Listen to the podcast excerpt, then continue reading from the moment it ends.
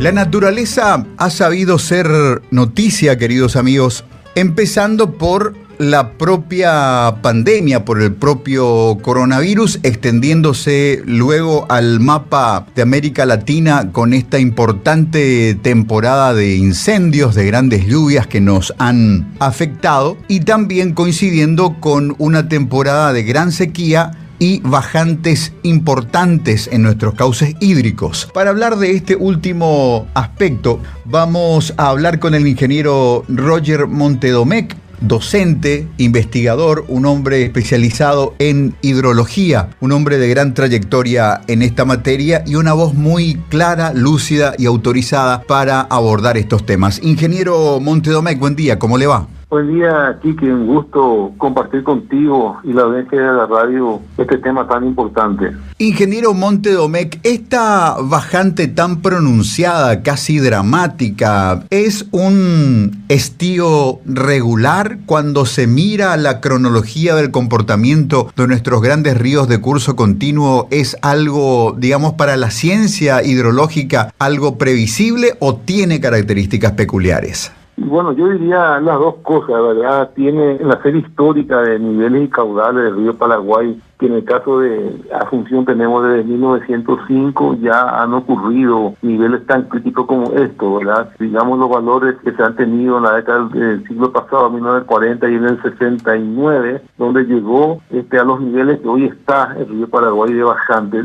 Podemos decir que hay un ciclo natural del clima que tiene su repitencia, pero lo que hoy estamos viendo es que hoy está severamente amplificado por dos aspectos, uno por el cambio climático y el otro por los cambios en el uso del suelo. Está todo relacionado hoy, ¿verdad? Y ahí quiero traer a colación una discusión que estamos teniendo los técnicos a nivel regional sobre el tema de los ríos voladores, ¿verdad? Si uno puede poner en Google ríos voladores, van a ver que el año 2017 hay dos científicos brasileños, Marengo y Nobre, han hecho inclusive videos para demostrar de que todo el agua de lluvia que cae acá en la región de la Cuenca de Plata es agua originada en dos sitios, ¿verdad? Uno es el Atlántico que ingresa con los vientos y el otro es del Amazonas. La cuenca del Amazonas, la gran evaporación se produce por la exuberante masa boscosa que hoy está severamente amenazada por la gran deforestación y esa es el agua, la humedad que alimenta las nubes y eso eh, hay un, circuito que tiene toda esa, esa corriente de agua en las nubes que llega hasta los Andes al sur del Perú, choca contra la cordillera de los Andes y de ahí ingresa a Bolivia, ingresa al Pantanal, ingresa a la cabecera del río Paraná, ¿verdad? Entonces, eso es la gran preocupación por la situación del cambio de uso del suelo, la gran deforestación que se tuvo el año pasado se tiene este año en el Amazonas. Y en este momento tenemos una gran pérdida de vegetación por incendio en el Pantanal, que es la naciente, la humedad donde nace el río Paraguay. Entonces, este, yo discutiendo un poco con los colegas, le decía, ¿será que esto el año que viene va a tener un impacto en la cuenca del Plata? Es una hipótesis que se tiene que demostrar científicamente, pero definitivamente podemos decir hoy que tenemos un impacto por el cambio climático y por la, por acción antrópica del hombre, el cambio del uso del suelo, entonces está mostrando estos, estos impactos que hoy tenemos y que nosotros no estamos acostumbrados a estos niveles críticos en el río Paraguay. Hoy tenemos ya no solamente problemas de impacto en la navegación, que es lo que más preocupa desde el punto de vista comercial, sino también tenemos problemas de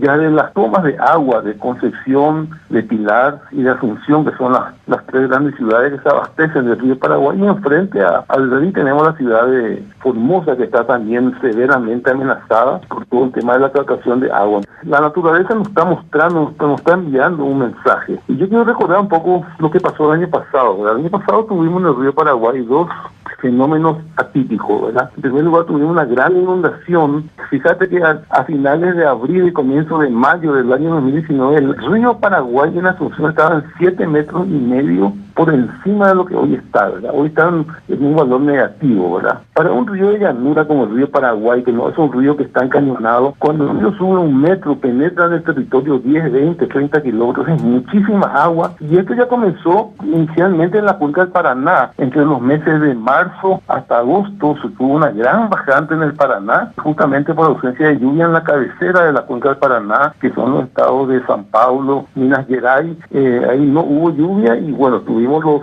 los grandes desequilibrios que hubo en el río Paraná, donde inclusive se cortó la navegación en el tramo paraguayo agua arriba la se está. Paraguay Argentina tuvieron que pedir a Brasil que, hagan la apertura de compuertas para permitir la navegación. Entonces es una situación que preocupa muchísimo y que nos tiene que hacer reflexionar qué es desarrollo y qué es progreso lo que tenemos que preguntarnos, Quique, ¿verdad? Por ejemplo, en el Chaco, ¿verdad? Toda la gran deforestación que hoy hay, ¿qué impacto va a tener si realmente vale la pena transformar todo el territorio para uso ganadero y para uso de la soja y si eso es sostenible en el tiempo, ¿verdad? Entonces son preguntas que tenemos que hacernos y sobre todo para las futuras generaciones, ¿verdad? ¿Qué país le dejamos a la gente que viene detrás de nosotros?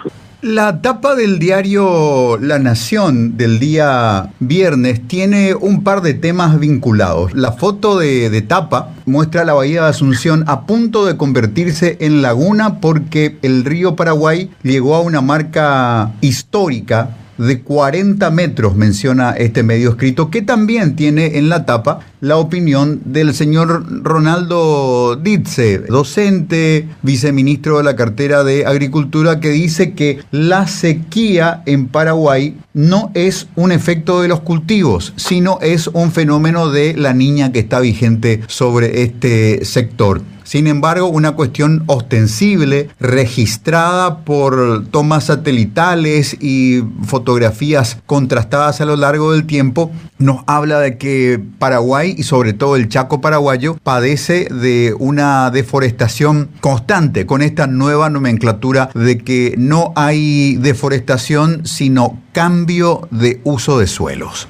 Bueno, eso es una forma elegante de decir, ¿verdad? En vez de hablar de deforestación, ahora se habla de cambio de uso del suelo. Todo es, relativo, ¿verdad? Lo que sí podemos confirmar es que es cierto, es parte del ciclo natural del clima, esta sequía que tenemos, pero está severamente amplificado por el cambio climático y por los cambios de uso del suelo que estamos teniendo, no solamente en Paraguay, en toda la región, ¿verdad? Entonces, lo que está ocurriendo en el Pantanal realmente para mí es catastrófico. Ya desde el año pasado, el gobierno de Brasil, en vez de proteger ambientalmente la Amazonas está promoviendo la mayor deforestación, ¿verdad? Entonces eso va a tener un impacto. Al 20% del agua del planeta, el agua dulce del planeta se genera en la cuenca del Amazonas, ¿verdad? Entonces es una riqueza extraordinaria que hoy se está alterando severamente. Entonces ahora, yendo un poco a nivel local, evidentemente también tenemos un impacto local, ¿verdad? No sé si viste por los medios de prensa, río Tejicabé ya hay zonas que se está cortando, la situación del lago ya conocíamos, entonces es una situación que tenemos hoy presente y no son nada alentadores los pronósticos, porque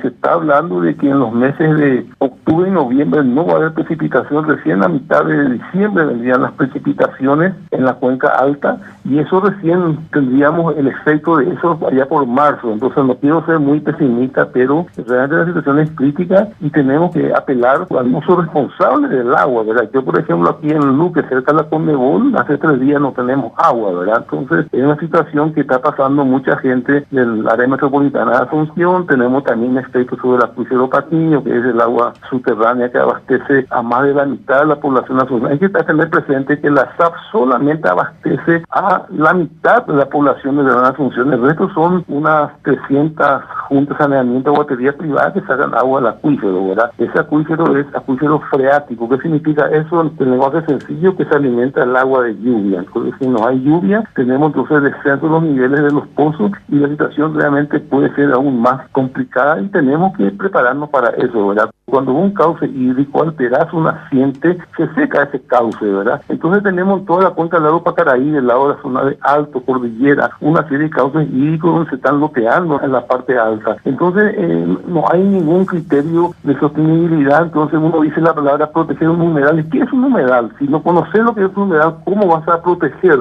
Ese concepto de que Paraguay es un país privilegiado de agua, es cierto, habrá mucha agua, pero no todo el agua está disponible, ¿verdad? Entonces podemos hablar en otro momento del acuífero guaraní, qué pasa con el agua subterránea. Paraguay, que etimológicamente significa lugar de agua. Nosotros tenemos culturalmente un concepto de que hay una abundancia infinita de agua y no es tan cierto eso, ¿verdad? Lastimosamente en los últimos años muchos informes han mostrado para el exterior que acá en Paraguay hay una cantidad ilimitada de agua y vinieron mucha gente a invertir pensando que van a encontrar agua en cualquier lado y no es tan cierto. Eso existe el agua, pero hay que usarlo de una manera responsable, Quique.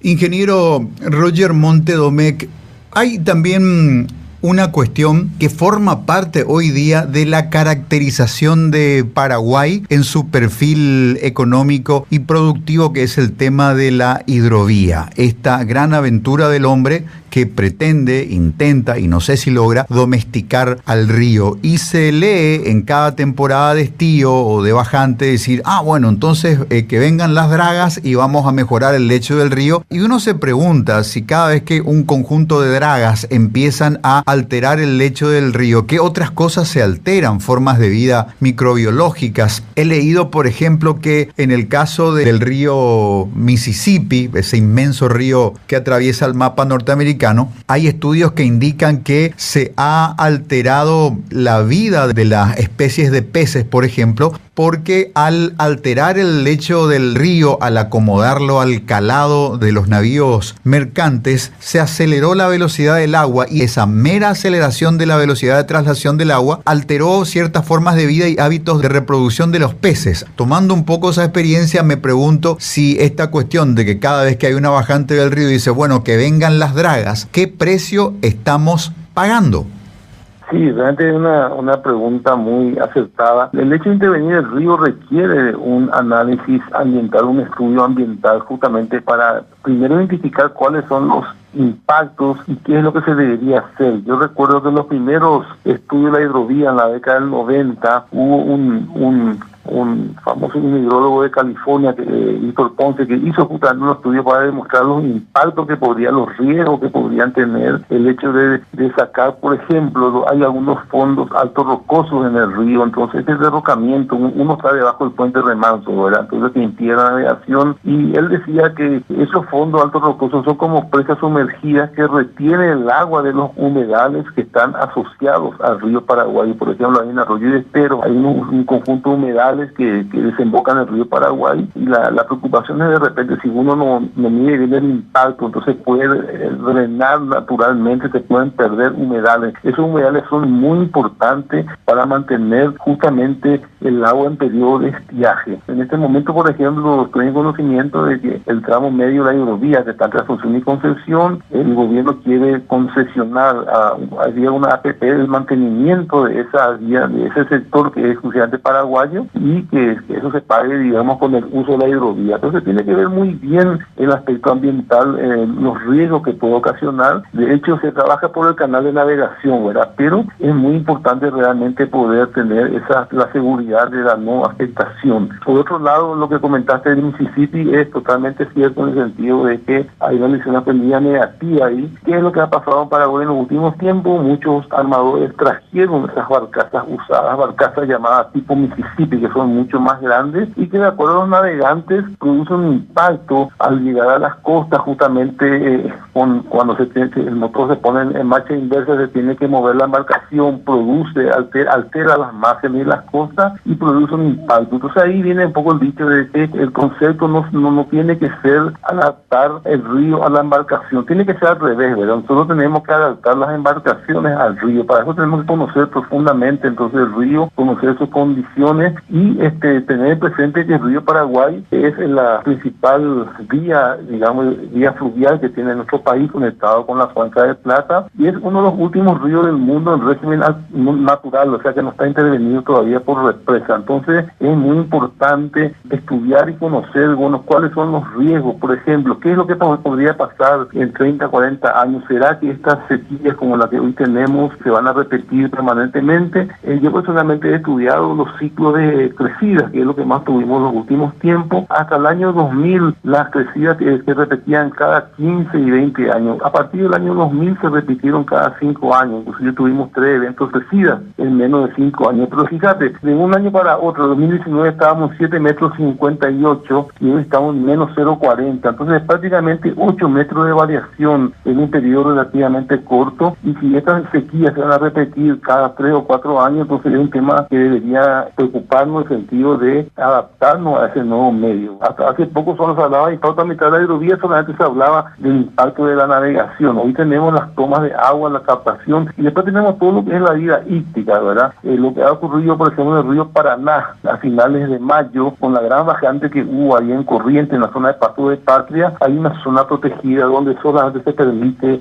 la pesca deportiva, que es un lugar donde se produce la cría natural de los peces, ¿verdad? Entonces ahí entraron gente con mayones, con hacer una depredación prácticamente sin ningún tipo de control. Pero con esa bajante se produce una alteración muy fuerte con la vida hídrica en nuestros ríos. Entonces es una situación que requiere un análisis integral, tiene que ser multidisciplinario. El Estado a través del gobierno de turno tiene que mirar estos recursos naturales en el largo plazo, ¿verdad? ¿Por qué tenemos que preocuparnos hoy por el río? Porque tenemos que preservar la calidad y cantidad de agua en el mediano y largo plazo. Fíjate lo que pasa con la ciudad de Asunción. Asunción tiene un gran, el mayor pasivo ambiental que producen los asuncionos.